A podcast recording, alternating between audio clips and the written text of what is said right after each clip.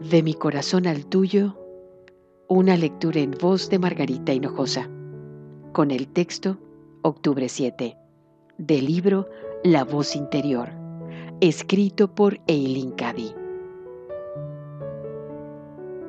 ¿Anhelas hacer mi voluntad o tienes miedo de que el costo sea demasiado grande? Recuerda, yo lo pido todo.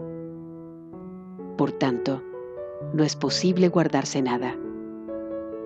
Solo cuando lo des todo, y si lo das libremente y con amor, se te devolverá todo. ¿Te parece un sacrificio demasiado grande? Cuando se da algo con amor, no puede ni cuestionarse que sea un sacrificio, sino que es por el contrario, una dicha, un gozo y un placer verdaderos. ¿Por qué dudas? Cuando todo se da libremente y no posees nada, todo es tuyo.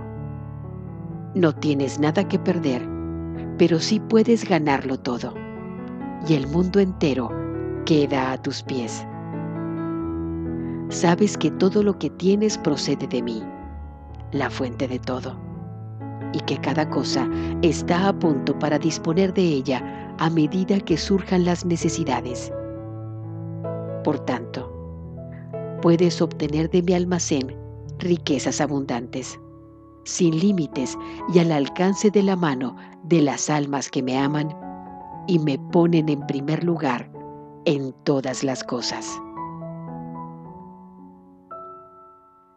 De mi corazón al tuyo, una lectura en voz de Margarita Hinojosa.